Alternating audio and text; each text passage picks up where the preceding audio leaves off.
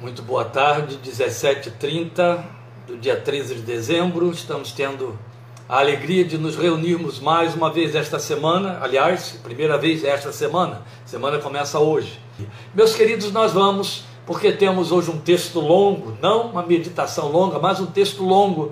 Nós vamos ler a palavra de Deus e gostaríamos que você nos acompanhasse. Estou muito contente de ver aí alguns participando conosco que há muito tempo desejávamos ver na tela. Pois bem, algumas, né? Pois bem, nós vamos ler a palavra de Deus em 1 Coríntios, capítulo 1. Leremos um texto que é longo, eu sei que ele é longo. Ele começa no versículo 18, vai até o final do capítulo 2, porque este é o nosso tema: aos que têm a mente de Cristo. É uma carta que Paulo escreveu à igreja de Corinto. A igreja de Corinto motivado pela razão que o levou a escrever a carta, que era o fato de que havia divisões internas dentro da igreja, ele estava com sua alma muito abatida por conta disso, ele então escreve para aqueles irmãos, a igreja que lhe custou um preço tão caro, para mostrar a eles que o que estava acontecendo com eles é o que fazia diferença entre eles e os que têm a mente de Cristo. E é onde a gente aprende e cresce.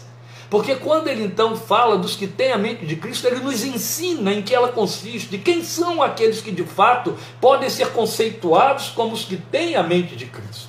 Vale lembrar que ele está fazendo uma exceção aqui, porque afinal de contas, os coríntios estavam precisando ouvir isso porque Paulo estava, estava dizendo a eles: vocês não estão se comportando como quem tem a mente de Cristo. Então a gente tem de aprender isso.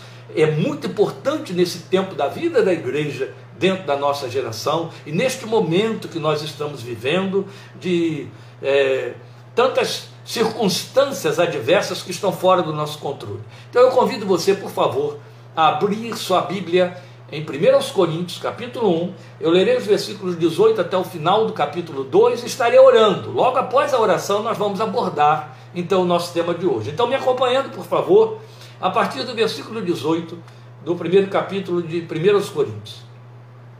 Pois a mensagem da cruz é loucura para os que estão perecendo, mas para nós que estamos sendo salvos é o poder de Deus. Pois está escrito: Destruirei a sabedoria dos sábios e rejeitarei a inteligência dos inteligentes. Onde está o sábio? Onde está o erudito? Onde está o questionador desta era? Acaso não tornou Deus louca a sabedoria deste mundo? Visto que na sabedoria de Deus o mundo não o conheceu por meio da sabedoria humana, agradou a Deus salvar aqueles que creem por meio da loucura da pregação. Os judeus pedem sinais milagrosos e os gregos procuram sabedoria. Nós, porém, pregamos a Cristo crucificado, o qual de fato é escândalo para os judeus e loucura para os gentios, para os gregos. Mas para os que foram chamados, tanto judeus como gregos, Cristo é o poder de Deus e a sabedoria de Deus. Porque a loucura de Deus é mais sábia que a sabedoria humana, e a fraqueza de Deus é mais forte que a força do homem. Irmãos, pensem no que vocês eram quando foram chamados. Poucos eram sábios segundo os padrões humanos, poucos eram poderosos, poucos eram de nobre nascimento, mas Deus escolheu o que para o mundo é loucura para envergonhar os sábios e escolheu o que para o mundo é fraqueza para envergonhar o que é forte. Ele escolheu o que para o mundo é insignificante, desprezado e o que nada é, para reduzir a nada o que é, a fim de que ninguém se vanglorie diante dele. É, porém, por iniciativa dele que vocês estão em Cristo Jesus. Aleluia. O qual se tornou sabedoria de Deus para nós, isto é, justiça, santidade e redenção, para que, como está escrito, quem se gloriar, glorie-se no Senhor. Eu mesmo, irmãos, quando estive entre vocês, não fui com discurso eloquente, nem com muita sabedoria para lhes proclamar o mistério de Deus. Eu vou fazer um pequeno parênteses. Você já está percebendo, desde o versículo 18, que a argumentação do apóstolo o tempo todo corre nesses parâmetros: sabedoria, sábios, loucura, porque ele vai falar de mente. Percebe? Então vamos continuar no versículo 12 do capítulo 2. Pois decidi nada saber entre vocês, a não ser Jesus Cristo e este crucificado. E foi com fraqueza, temor e com muito tremor que estive entre vocês. Minha mensagem e minha pregação não consistiram em palavras persuasivas de sabedoria, mas consistiram em demonstração do poder do Espírito, para que a fé que vocês têm não se baseasse na sabedoria humana, mas no poder de Deus. Entretanto, falamos de sabedoria entre os que já têm maturidade, mas não da sabedoria desta era ou dos poderosos desta era que estão sendo reduzidos a nada.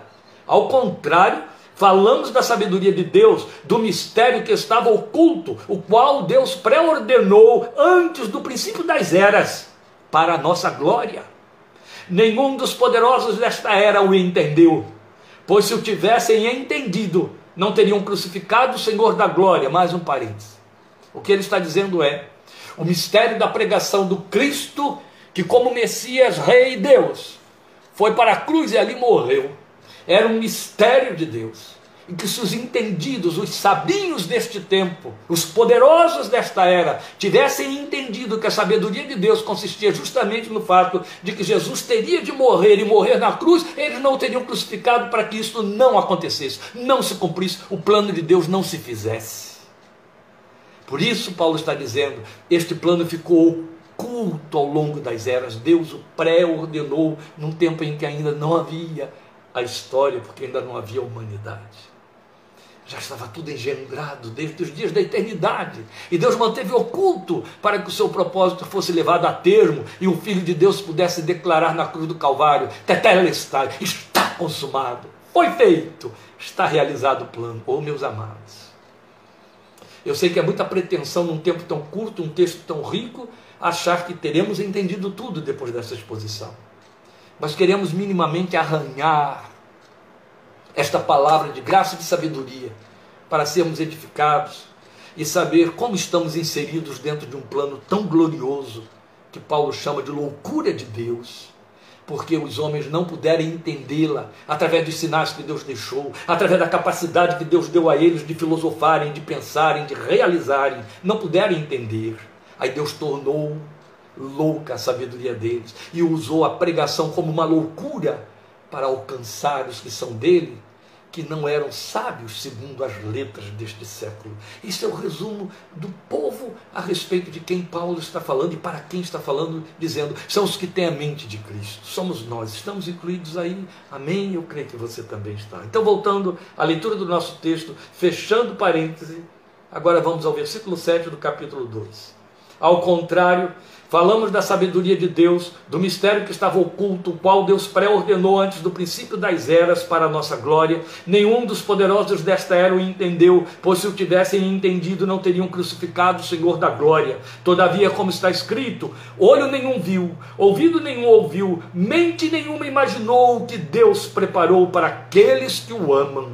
Mas Deus o revelou a nós por meio do Espírito. Aleluia. Não descobrimos através de equações filosóficas e de deduções. Foi revelação de Deus pelo seu Espírito que introjetou essa palavra no coração dos que creem.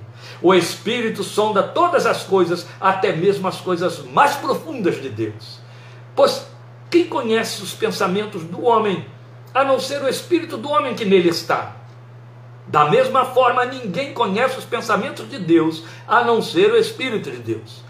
Nós, porém, não recebemos o Espírito do mundo, mas o Espírito procedente de Deus, para que entendamos as coisas que Deus nos tem dado gratuitamente ou por sua graça. Delas também falamos, não com palavras ensinadas pela sabedoria humana, ele insiste, mas com palavras ensinadas pelo Espírito, interpretando verdades espirituais para os que são espirituais. Quem não tem o Espírito não aceita as coisas que vêm do Espírito de Deus, por lhes são loucura e não é capaz de entendê-las, porque elas são discernidas espiritualmente.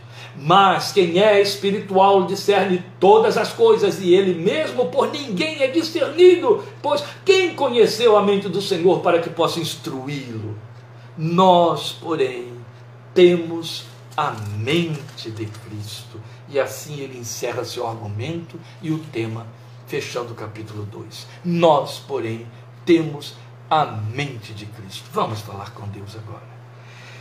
Eterno Pai, aí estão teus filhos, aqui estamos nós entre nós, a tua palavra e a tua presença entre nós, glória ao teu santo nome.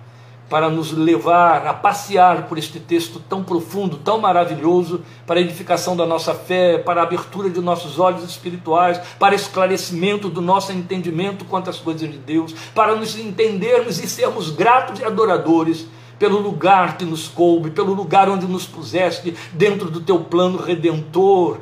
Porque recebemos esta palavra por fé, recebemos sem saber ainda mergulhar nas suas profundidades, mas o Senhor nos alcançou, isso não impediu que crescemos, porque fé é obra tua, assim como sabedoria é obra do teu espírito no coração do homem.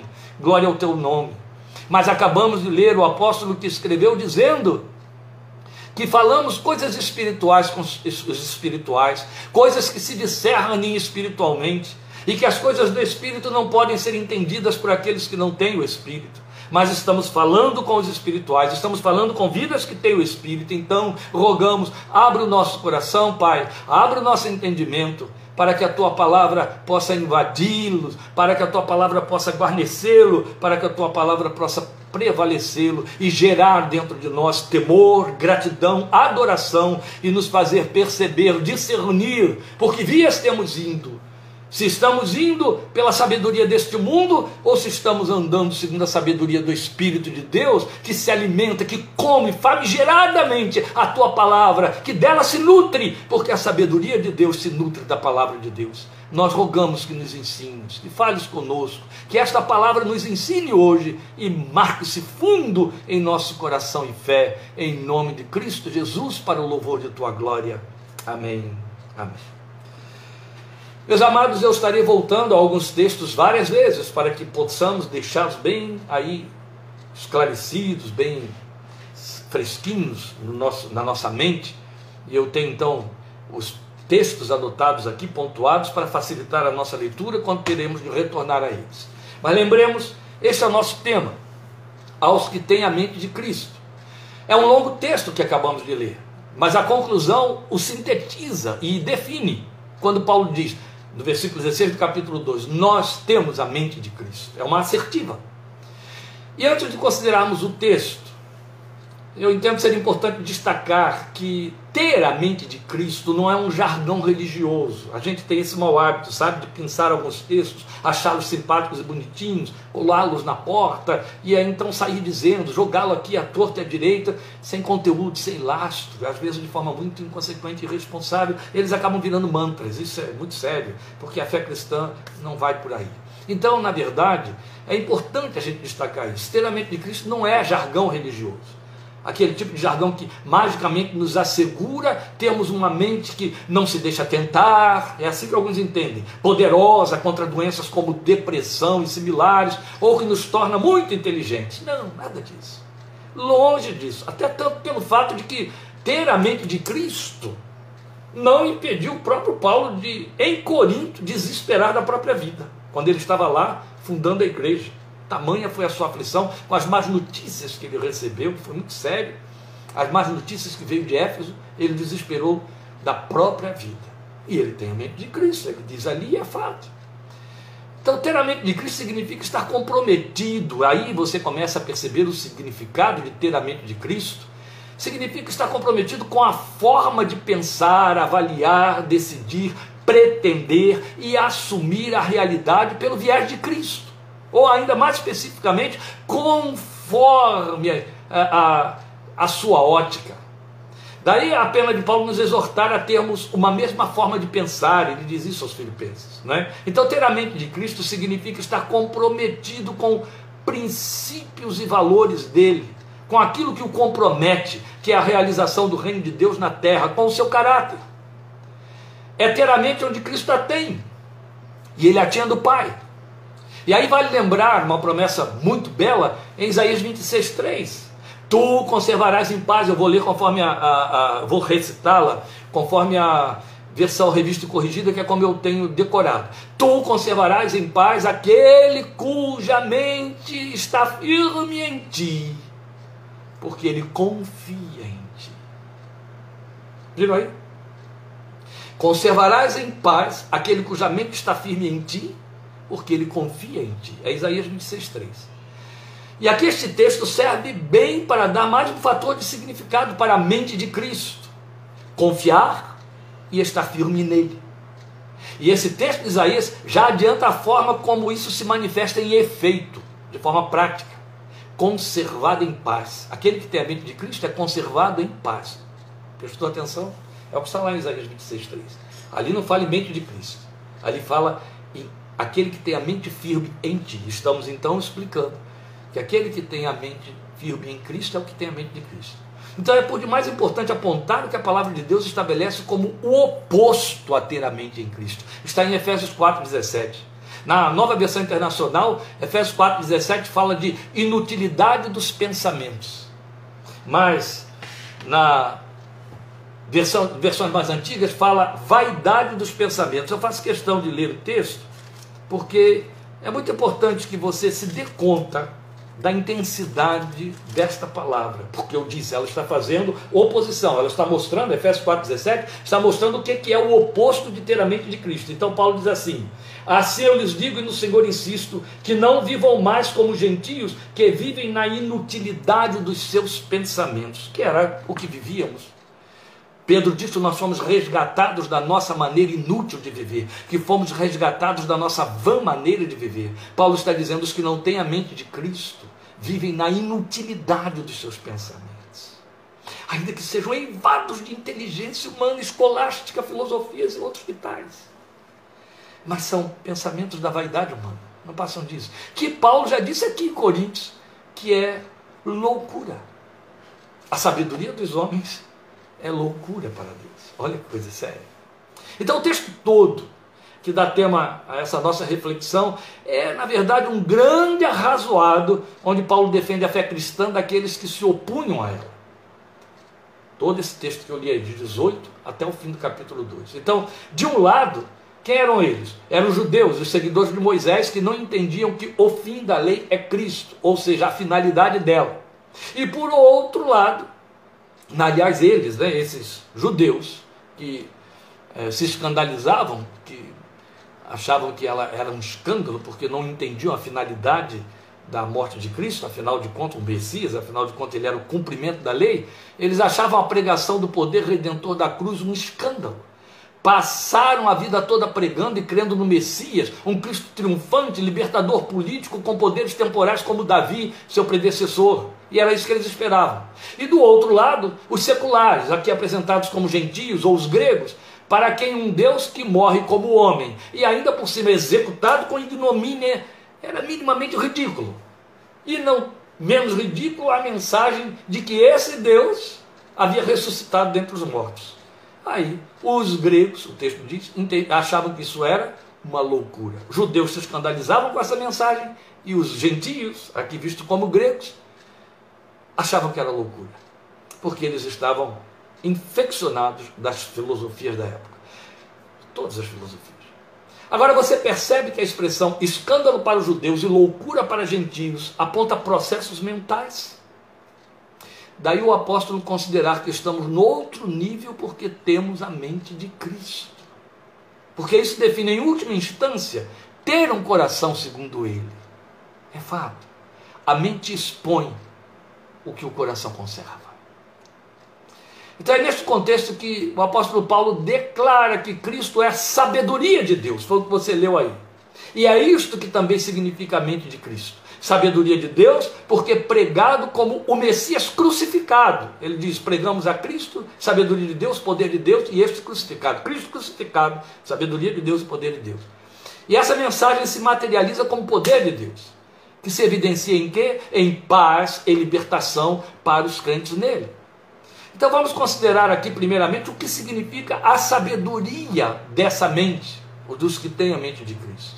Veja, o apóstolo Paulo detalha as particularidades dessa sabedoria. Aí no verso 24, bem no verso 24, ele diz claramente que Cristo é o poder de Deus e a sabedoria de Deus. E no verso 30, ele mostra em que essa sabedoria de Deus, que é Cristo, consiste: justiça, santidade e redenção. Então eu vou ler o verso 30. É porém por iniciativa dele que vocês estão em Cristo Jesus, o qual se tornou sabedoria de Deus para nós, isto é, justiça, santidade e redenção. Aí já fechando o capítulo 1. Percebe? Justiça, santidade e redenção. É nisso que consiste a sabedoria de Deus. Vamos pensar primeiramente na justiça. Justiça, e daí ser loucura para gregos e escândalo, escândalo para os judeus, Justiça porque contrariando todos os dogmas, experimentos, padrões humanos e religiosos de absolvição de pecados, de comunhão divina e expectativas de paz com Deus, ele, Deus, decidiu imputar nossos pecados a Cristo. Cordeiro sem defeito, e nos receber, aceitar e perdoar na justiça perfeita de seu Filho, que substitutivamente morreu em nosso lugar, a morte que o juízo de Deus requeria contra nosso pecado e a nossa vã maneira de viver. Por isso foi dito: aquele que não conheceu o pecado, fez pecado por nós. O homem sempre promoveu, quis promover ao longo da, da, da, existência, da história da humanidade, meios e daí inventar tantos deuses quanto a sua vaidade e necessidade estabeleceu é, sua própria salvação. O homem sempre tentou isso, é a soberba adâmica. Ele não poder admitir que um outro tivesse que operar a sua redenção de forma gratuita, e ele tivesse que receber isso gratuitamente sem fazer nada por si mesmo, sem apresentar a partir de si mesmo meios justificáveis e depuradores.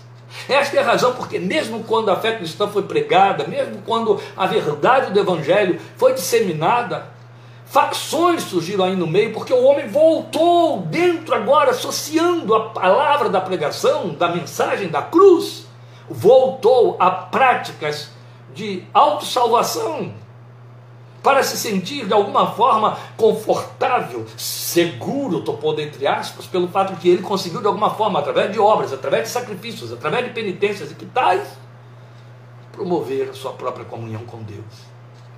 O apóstolo Paulo deixou muito claro: isso é inútil. Pela graça vocês são salvos, mediante a fé. E isto não vem de vós, vem de Deus.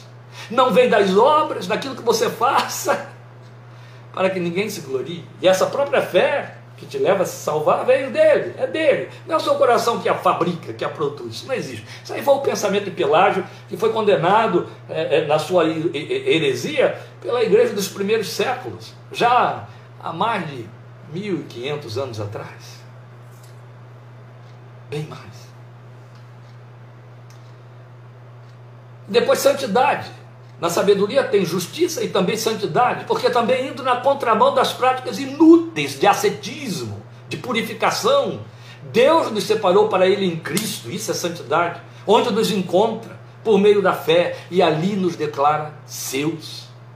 E dá assim ao conceito de santidade outra roupagem, que envolve uma maneira de viver conscientemente voltada para Ele, centrada nele, separada do mundo com seus fascínios e enganos para Ele.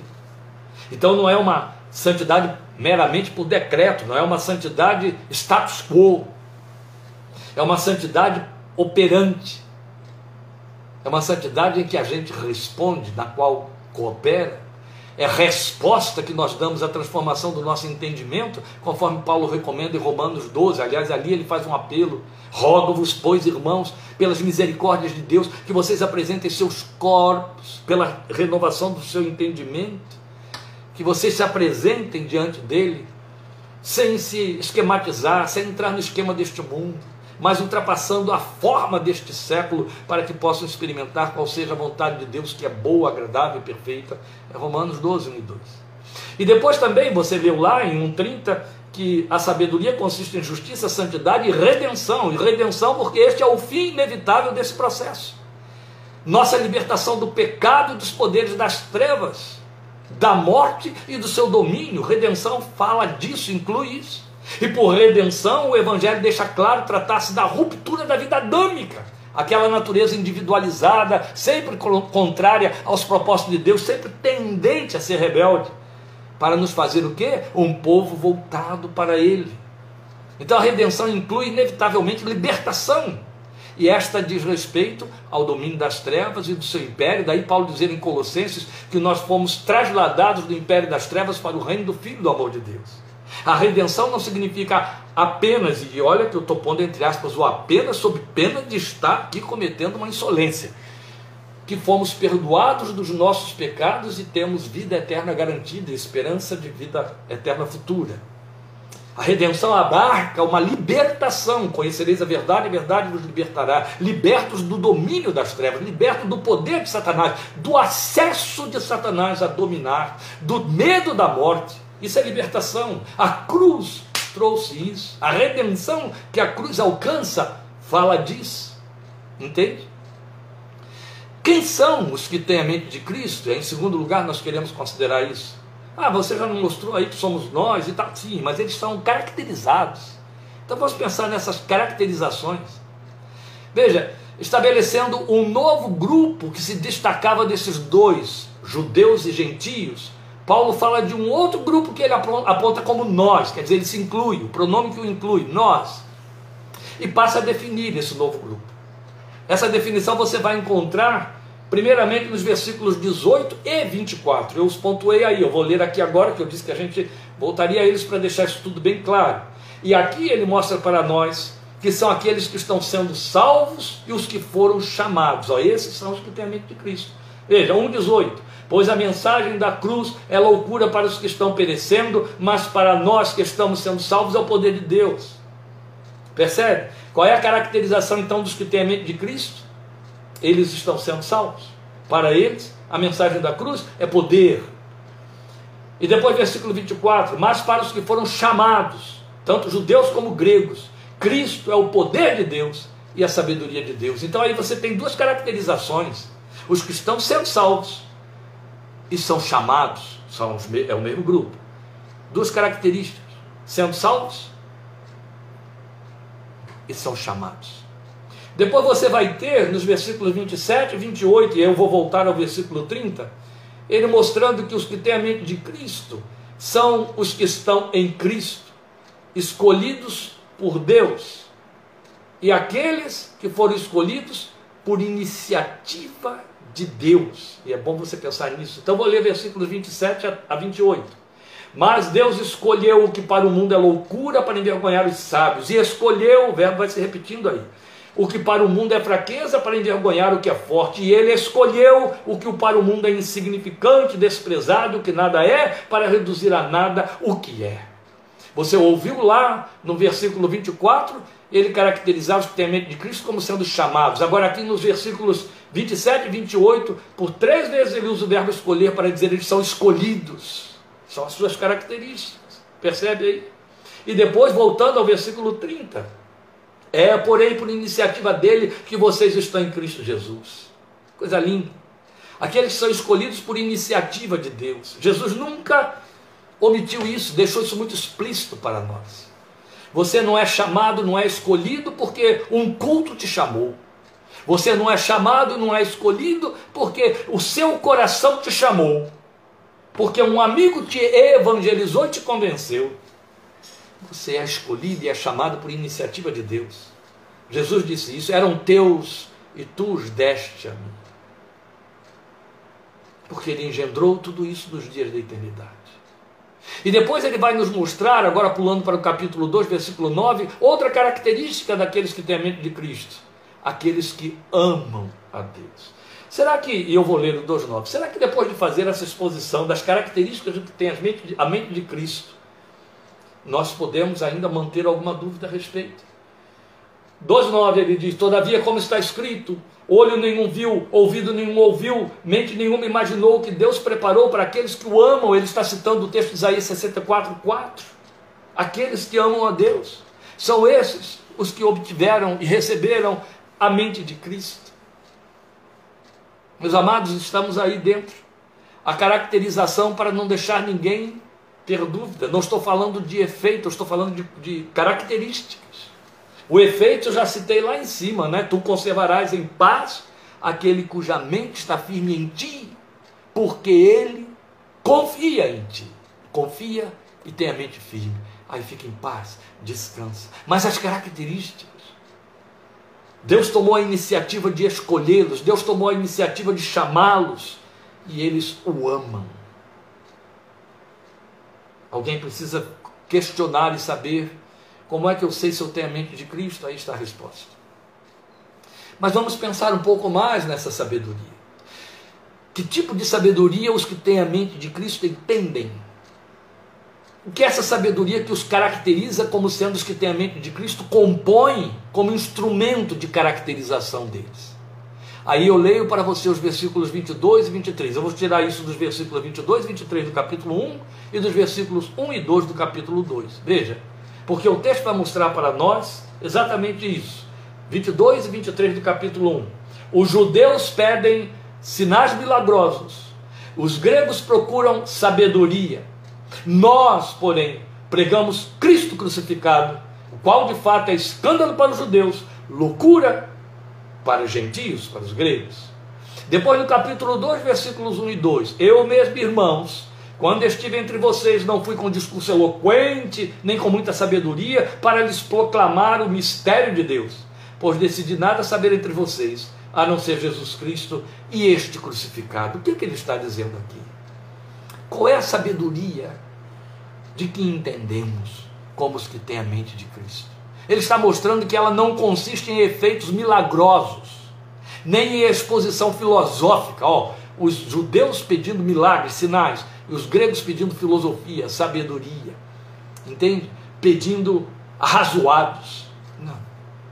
Então, nem sinais, efeitos milagrosos, nem exposição filosófica sobre a vida ou o mundo imaterial, o mundo transcendental. Antes, o conteúdo desta sabedoria consiste na morte de Cristo na cruz, no seu significado de extermínio da ira de Deus sobre a humanidade decaída contra a natureza deteriorável do ser humano. A cruz como lugar onde a maldade do mundo se concentrou e os poderes das trevas perderam lugar para sempre. Pare um minutinho só em cima para você poder entender a profundidade do significado da cruz. Por que ela escandalizou tanto os judeus e deixou os gregos entender, dizendo isso é pura loucura. Como já dissemos, os judeus imaginavam, veio o Messias poderoso, filho de Davi, como libertação política para nos livrar daqueles que nos oprimem há séculos. Aí aparece Jesus, nascido em Belém, carpinteiro que viveu 30 anos entre os homens como carpinteiro e que quando sai a pregar, prova a sua divindade, reivindicando todos os textos proféticos que apontavam que ele era Messias, dizendo que ele era o filho de Deus e provando isso, fazendo coisas que só Deus podia fazer, perdoando pecados e revelando uma bondade extraordinária. Aí você diria, fazendo milagres também, mas os profetas também fizeram milagres e não eram Messias e nem filhos de Deus por causa disso. Jesus provou que era filho de Deus através da sua, do peso da sua palavra de autoridade, seu domínio sobre o império das trevas, o poder das trevas, a sua bondade, o seu amor inquestionável, sua entrega. E pela maneira como ele perdoava pecados e transformava vidas. Profeta nenhum transformou vida de ninguém. Jesus fazia isso. Então, por isso é que os judeus ficavam pedindo milagres e sinais, e Jesus disse: nenhum sinal vai ser dado a vocês. Os sinais de Jesus chamavam a atenção sobre ele, mas não eram novidade nenhuma. Ele ressuscitou mortos, Elias e Eliseu também ressuscitaram. Então não se confunda. Mas era naquela humanidade fragilizada que estava a sua divindade sendo revelada e isso estava escandalizando gregos e judeus. Porque foi nessa humanidade que ele se revela o Messias, pois o plano de Deus era que o pecado da humanidade, que ele decretou como sendo passível de morte e morte eterna desde a queda de Adão, teria de ser vingada nele, nessa humanidade que Jesus encarnou, que Jesus assumiu. A ira de Deus tinha de cair sobre esse pecado e o Filho de Deus teria de assumi-la para nos substituir no lugar do Adão que arrastou toda a humanidade para essa natureza decaída da qual eu e você entendemos muito bem. Ninguém precisa nos ensinar a pecar. A gente traz isso diante do berço, traz desde o ventre materno. Em pecado me concebeu minha mãe, disse Davi, no Salmo 151. Meus amados, ali na cruz também estava concentrada toda a insurreição da malignidade humana. Esta é a razão porque Jesus tinha de vir no tempo do Império Romano e morrer uma crucificação, a execução por cruz, que era a ignomínia, era o vexatório, não era apenas uma questão de agonia. Mas era o fato de que sobre o condenado da cruz estava o ódio do império, o ódio de uma humanidade representada politicamente em Roma e representada em toda a essência da pecaminosidade dos homens, pela, pelo poder, os poderes de, das trevas que cresciam e que, como ainda acontece na política em geral, se refestelavam através dos Césares e dos poderosos de todas as épocas. Ali tudo foi concentrado na cruz. A ira de Deus e a pecaminosidade e o ódio do homem decaído. Por isso que o Filho de Deus assume tudo e faz o resgate morrendo no nosso lugar, recebendo a saída e gritando: Está consumado, foi tudo feito. Aleluia. Entende? Eu espero que em nome de Jesus você esteja entendendo. Conteúdo dessa sabedoria que compõe a mente dos que têm a mente de Cristo. Então eu disse, não consiste, lembra? Não consiste em efeitos milagrosos, não consiste em exposição filosófica. Consiste em quê? Aí Paulo vai mostrar. Consiste em maturidade espiritual, ou seja, em não ser carnal na mente e no comportamento. 2:6. Isso joga por terra a pretensão de alguns que podem ser cristãos só no intelecto, só através de filosofias teológicas joga por terra. Em 2,6 Paulo diz assim para nós: entretanto, falamos de sabedoria entre os que já têm maturidade, mas não da sabedoria desta era ou dos poderosos desta era que estão sendo reduzidos a nada. Aí você vai dizer, mas o que, que maturidade tem a ver com isso? Porque ele está fazendo contraste com a palavra maturidade, com carnalidade, quando escreve para os Coríntios, dizendo, vocês são carnais, já deveriam ser maduros, mas são carnais. Em que, que consistia a carnalidade dos Coríntios? No fato de que estavam fazendo uma igreja com divisões internas e disputando quem pertencia àquele, aquele outro e etc. Sem vínculo algum com a cruz, com o mistério da cruz, com o reino de Deus, com a obra do reino sendo implantada e por aí vai.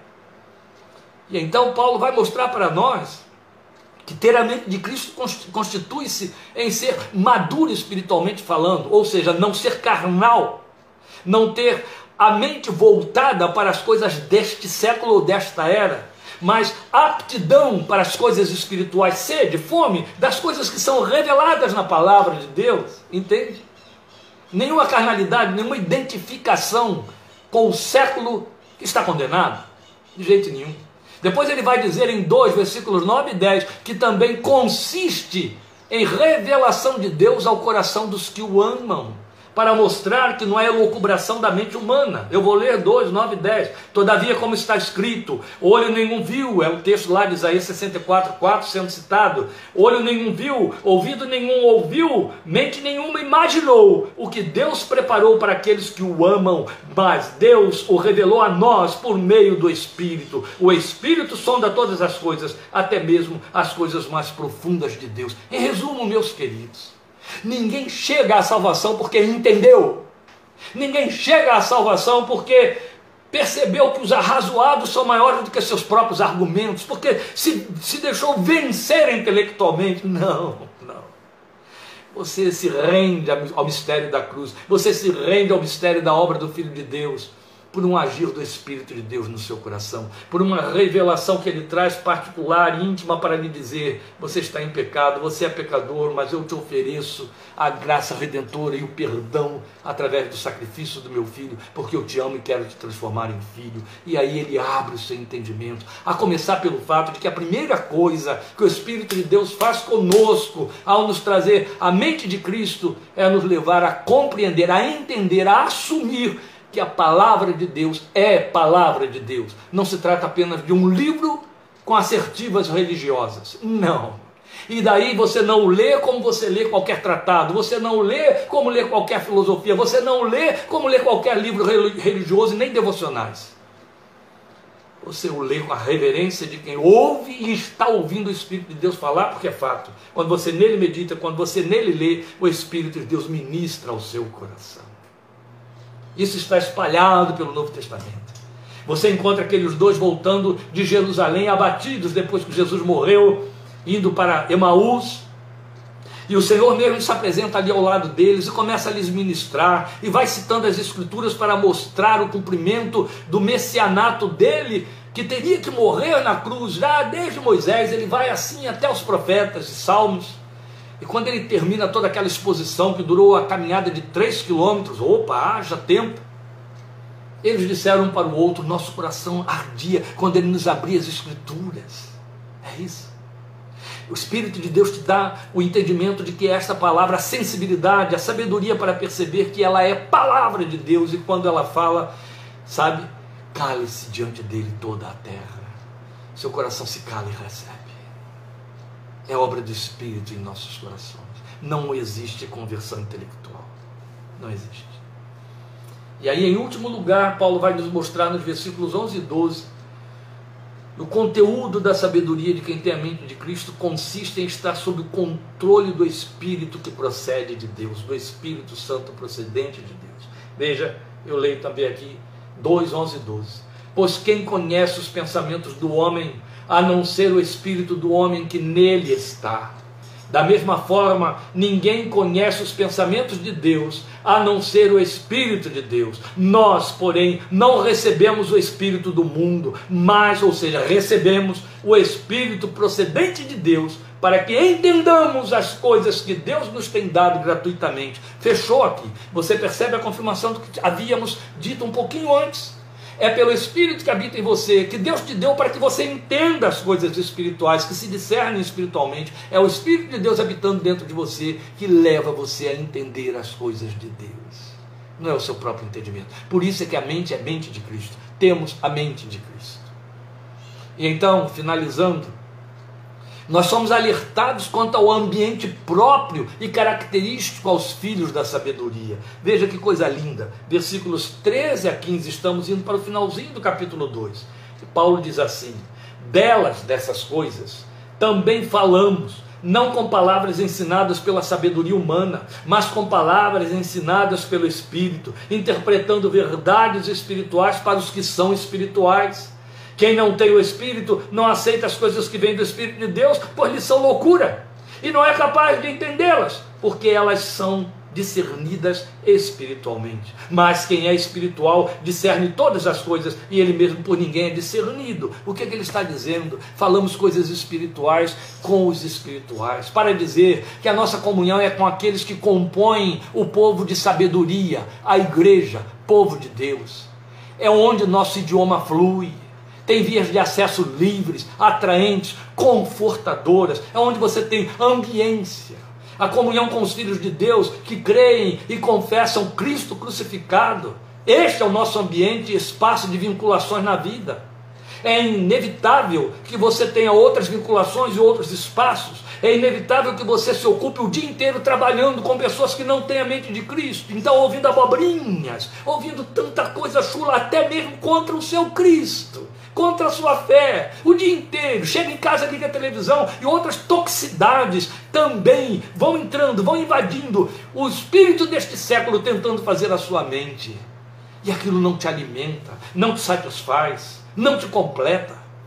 Mas quando você está entre os filhos da sabedoria, o ambiente é todo seu, a linguagem é o idioma do céu, e essa linguagem flui, e você se sente à vontade e não precisa se falar grandes e muitas coisas.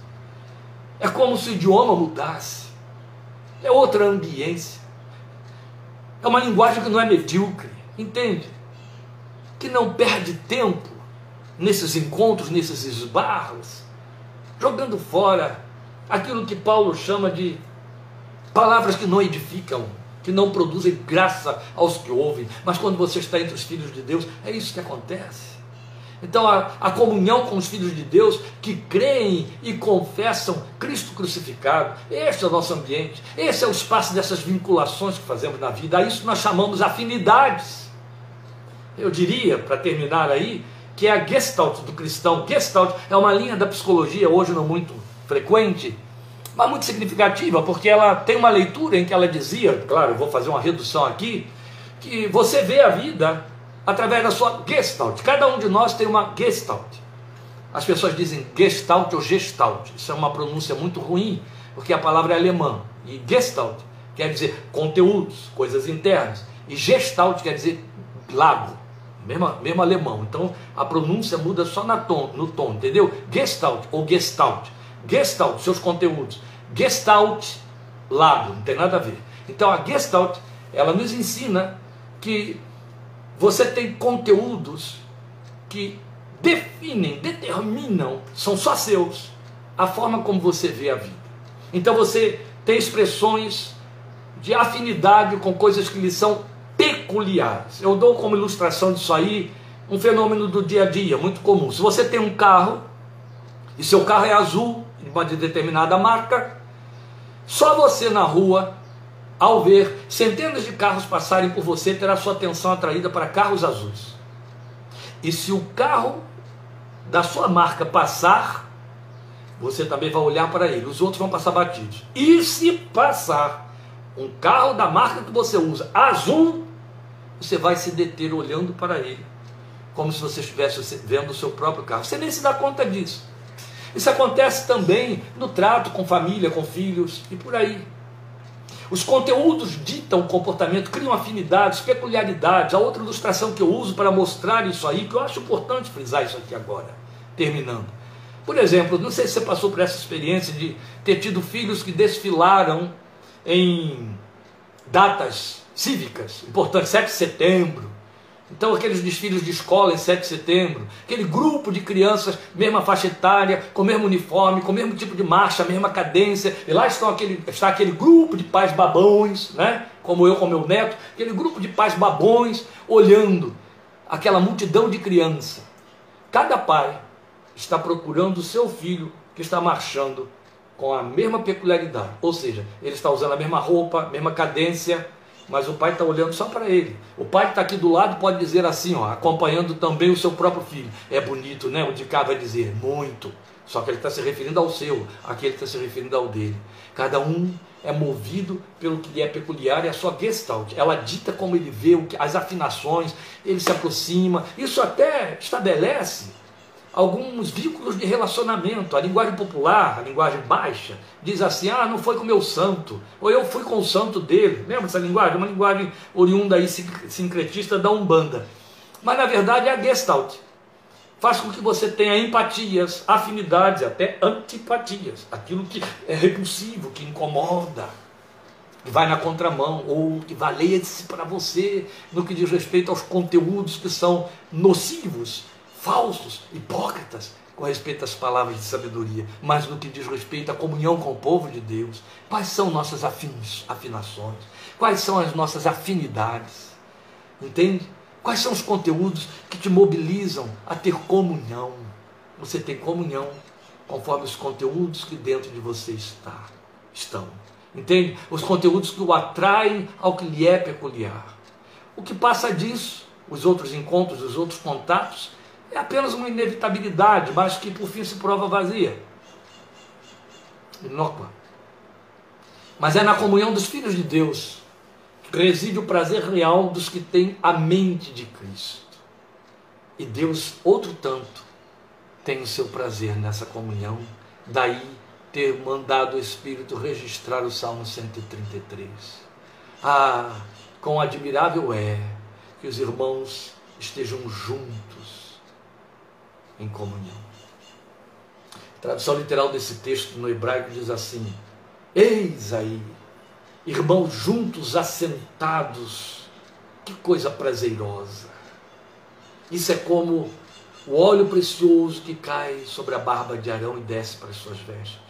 É como o orvalho de Hermon que vem e que refrigera. Meus irmãos, nós precisamos manter e intensificar a comunhão com os que têm os conteúdos de Cristo. Entende? Isso edifica e abençoa. Pastor, não podemos mais viver essa realidade por causa da pandemia. Pode sim. Olha só, eu estou em comunhão com você e você está em comunhão comigo e não estamos em contato presencial. Mas existem tantas outras formas. Há uma ligação celular, há um e-mail que você pode passar, Há uma mensagem que você pode entregar. uma forma de ouvir a voz. Hoje somos, temos a geração privilegiada que pode ouvir vozes à distância e conexões que são feitas em segundos, atravessando oceanos. Não percamos isso. Precisamos estar mais junto dos que têm a mente de Cristo para criar bloqueios aos loucos desta era, aqueles que buscam futilidades, bloqueios que formam, que compõem conteúdos que não têm a ver com isso que apresentamos aí. Os que têm a mente de Cristo se regozijam no sacrifício na cruz do seu Senhor. Deus te abençoe, te fortaleça me regozijo pelo fato de poder compartilhar com você palavra da sabedoria da palavra de Deus, porque estas coisas são espirituais e Paulo disse: falamos coisas espirituais com os espirituais. E isso produz em nosso coração afeto, carinho, amor e identidade. Deus te abençoe, abençoe sua família, sua graça permeie seu coração, toda a sua casa, ao longo de toda esta semana. Em nome de Jesus, estejamos juntos, quarta-feira, 20 e 30, estudando Minuta da Fé 20. Já estaremos lá. Amém? Em nome do Senhor Jesus. Grande abraço. E aí, domingo que vem, teremos Palavra de Deus e também a consagração do João Lucas de Oliveira João Lucas Gonçalves Alho Pascoal, não tem Oliveira. João Lucas Gonçalves Alho Pascoal, a mãe dele é que tem Oliveira. Domingo, 19 horas, mais 17h30, a meditação na palavra. Até lá, em nome de Jesus.